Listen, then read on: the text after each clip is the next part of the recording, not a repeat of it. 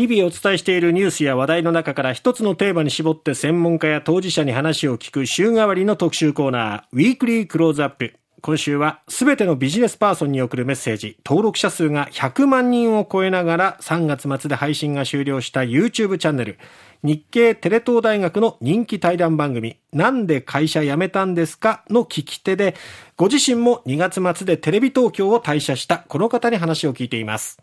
映像ディレクターの高橋弘樹さんです。まあ、どれだけ自分がこう投資してきたことに対してこう費用対効果を求めるかみたいなやっぱりこれってでも日本人は割と見積もりすぎちゃうところって多分にあるのかなと思うんですけど高橋さんはそういうことはなかったですか？仕事を振り返って。日本人ってこのサンクコストっていうのを、まあ、費やす、サンクって費やすみたいな意味だと思うんですけど、うん費やした時間のコスト。これ正しく見積もる分にはいいと思うんですよね。うん、正しく見積もる分にはいいんですけど、人間ってこう、そこ大きく見積もりがちなんで、まあ、僕もそういう面は多々あると思います。人間ってこう不安とか、なんだろう、得るものと失うものを比較したときに、失うものに対してのが、なんかこの、インパクト大きく捉えるっていう、まあ当然というか、生物学上の本能の修正みたいなものがあるので、ええ、しょうがないんですけどね、しょうがないんですけど、その、えー、係数みたいなものをちゃんとこう自覚しながら生きるってのは大事ですよね。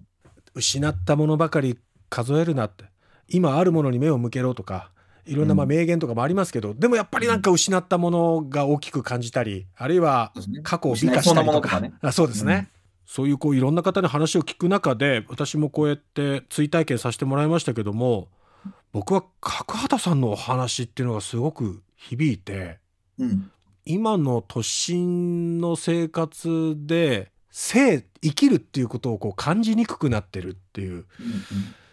あこれは確かにそうだなと。まあ、だからといって探検に行くかっていうとそこまでの振り切れ方は僕はできないんですけど 角畑さんのお話はどうお感じになりました？角畑さんのお話こそ書籍とかで本当読んだ方がいい話で、ええ、やっぱ角畑さんの人生ってなかなか自分で選択するにはハードル高いんですよね。うん、ざっくり言うと、まあ、都会での便利な生活を捨てて、まあ、彼は北極圏で、特に北極圏の中でも日が昇らない極夜の期間に探検を繰り返してるんですよね。うん、この自分の身一つで何ができるかっていうのを試すために。都心とか文明化社会にいると、こういろんな便利な機能で自分が活かされてますし、自分が能動的に動かなくても生きることができるし、もう娯楽も向こうから提供されるし、うん、いまあその身体的メ、メディアを使っても身体的な拡張で、いろんなこう、非現実的な体験もいろいろできるんですけど、それがなんか生きてると言えるのかみたいな感覚って僕らも陥ることあると思うんですよね。で、まあじゃあそのためにどうするのっていう時に、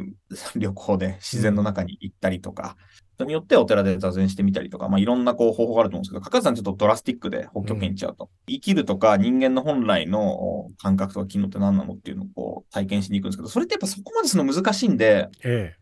それを追体験するっていう意味では、この本で彼の価値観とか追体験してもらうのはいいと思うし、うん、まあその過程で、やっぱりこう文明化社会とか都市の中で仕事してた、朝日新聞という会社で仕事してたわけですけども、そのキャリアを全部捨てるわけですよね。ええ、なんで捨ててまでやんなきゃいけないのかなっていうのは、真似し、真似しなくても、ちょっとだけ自分を振り返るなんかヒントにはかなりなりますよね。うんその、まあ、転職というよりはなんか生き方ってことに関してすごくこう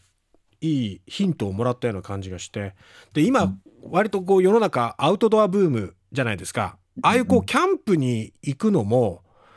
あえてこう不便を感じに行くっていうかそれすることによって少しでもこう生きることとかたくましさを身につけたいとか、まあ、そういう流れにあるのかなと思うんですよね。まあ肉体的にもそうですし、精神的にも、やっぱり便利な時代にいると、やっぱどうしてもなんか精神的、肉体的自傷行為に走る人っていうのは多いですよね。例えばサウナもその一種だと思いますし、まあ、座禅とかも本当そうかもしれないですけれども、やっぱりちょっと自分を追い込んでみたり、肉体的に刺激を与えて性を実感するとか、精神的に自分を追い込む、トライアスロンする人とかもそうだと思いますけど、ね、追い込んで性を実感してみたりとか。うん、そうですね。うん今回高橋さん、まあ、いろいろインタビューしてみた中で他にこう印象に残ったことってどんな言葉がありました？まあでも野口さんの自分の価値観を会社に決めさせないっていう言葉は、とても印象に残っていて、ええ、これもやっぱり組織にいると知らず知らずのうちに毒されてしまう部分かなと思いました。でもこれに似たことは結構みんな言ってて、例えば個の幸せを見失うなっていう表現で言ってた人もいますし、自分以外の価値観で自分の人生を作り上げない。これは角発さんだったかな、うん、みたいな。えー、ことを言ってた方もいたんですけど、ええ、やっぱり組織の中にいて、そもそもやっぱり会社のミッションみたいなことを会社に、あの、体に染みつ、染み込ませれば染み込ませるほど、なんか自分の本来のミッションとか自分の価値観っていうのが、知らず知らず変化してる可能性ありますよね。で両立できるならいいんですけど、ええ、で多くの人は両立してるつもりなんでしょうけど、うん、知らず知らずのうち結構曲げてる可能性あるなっていうのは、あの、辞めた皆さんの話を聞くと思いますよね。自分のミッションこれだ、自分の幸せってこれだって思い込んでるだけで、やっぱ会社のミッションとかに支配されてませんかと。か会社がミッションとかに俺危険だと思うんですよね。洗脳かみたいな。でも今まで相当在籍当時はいろんなミッションを課されてきたんでしょ？いや、ミッションが僕課されてきましたし、ええ、まあ、あの、別に社畜、僕個人で言うと、え、結構、えー、社畜ワークもでき、社畜結構好きなので、その別に会社ミッションに全力で向かっていくのも好きですし、比較的向かっていった上でも、自分のこう考えてることを、うんえー、しっかりやってるつもりではあったんですけど、やっぱり彼の話聞いてると、うん、いやいやいや、結構やっぱり会社に合わせに行っちゃってんじゃないかなっていう感じはしますね。やっぱりそうやって実際に会社、組織を辞めた方の話を聞くことで、こう自分とのこの比較みたいのができたってことですかね？うん、なんか自分、自分で気づけなかったことを教えてもらえるって感じありますね。例えば、その在籍時代に家ついていっていいですか？を作った高橋さんですけども、昼間に話聞いてたら家ついていっていいですかって、うん、なんかドラマじゃないような気がして。やっぱ終電逃したっていうところとか、はいはい、ああいうこう切り口ってどういうふうに高橋さんは考えて番組企画を立ち上げるんですか？そうですよね。なんか非日常性がある設定っていうのは、なんか番組を作るときに一個大事な気がしてて、うん、まあ、ただ誰かに話聞きますだと、やっぱり興味持たないですよね。あの、視聴者サイト、まあ、これは本当に番組のテクニック論ですけど、ええうんいう意味で言うと、こう、興味をそそる設定を一個加えておくっていうのは大事ですよね。そうすると、こう、やっぱり入り口で話を聞いてみたいと思うようになるっていう。まあでもな、もともとやっぱ、あの、人の家とか見るの好きだったっていうのもありますけど、なんかやっぱ夜中、夜中に本当なんかちょっと綺麗な奥さんの、ちょっとすっぴんみたいなの見る機会があって、ええ、それが結構衝撃的だったんですよね。なので、そう、それにこう、インスパイアされて、なんかテレビでこう、見たことない真夜中の人んちの日常ってすげえ非日常だなと思って、そこを描きたいと思ったっていうのがありました。あもう数々のいろんな賞を取った